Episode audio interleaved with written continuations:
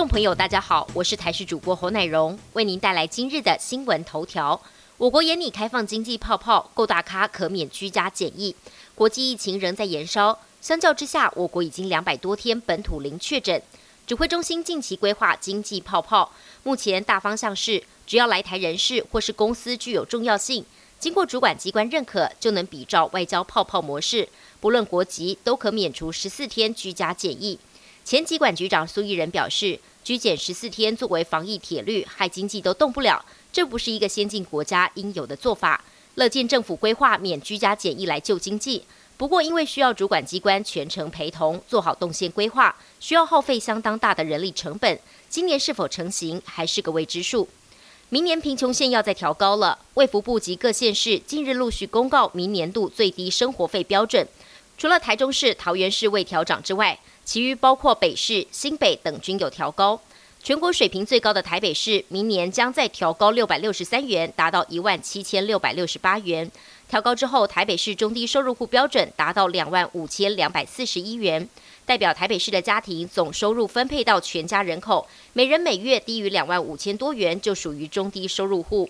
纳入低收入户或中低收入户后，可获得健保费的减免。二十五岁以下的高中职以上子女就学补助等等，低收入户更有生活扶助费。跨年办不办？台北市决策反复，引来外界讨论。而跨年方案终于拍板定案了。观传局表示，跨年活动朝举办规划，但如果北市出现一例不明感染源的本土确诊个案，活动照常举办，且必须要戴上口罩。如果每周新增十五例以上不明感染源的本土确诊个案，则会取消实体的跨年活动，跨年晚会就会改为线上转播，不开放给民众进场。北市府发言人陈志涵表示，防疫相关的活动已经在会议当中进行完善讨论，并且订定 SOP，未来将会视疫情的情况做滚动式的修正。跨年晚会是台北市的大型活动，未来将会确定朝着举办为原则。外电消息部分，欧洲的爱琴海地区当地时间三十号发生规模七点零的强震，而震源深度大约只有十几公里，属于极浅层地震。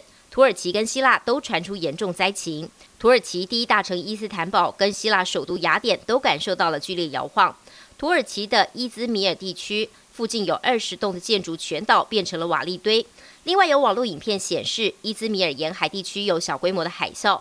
民众的物品都在水面上漂流，有一人溺毙。截至台湾时间今天早上，土耳其至少已经有二十人死亡，超过七百九十九人受伤。美国疫情持续恶化，四十七个州新增确诊呈现上升的趋势。随着大选日逼近，美国总统川普在造势场合上对支持群众表示，一切很快会变得更好。川普强调，美国的疫情到了降温的拐点。他对于疫情恶化的大量媒体报道感到不满。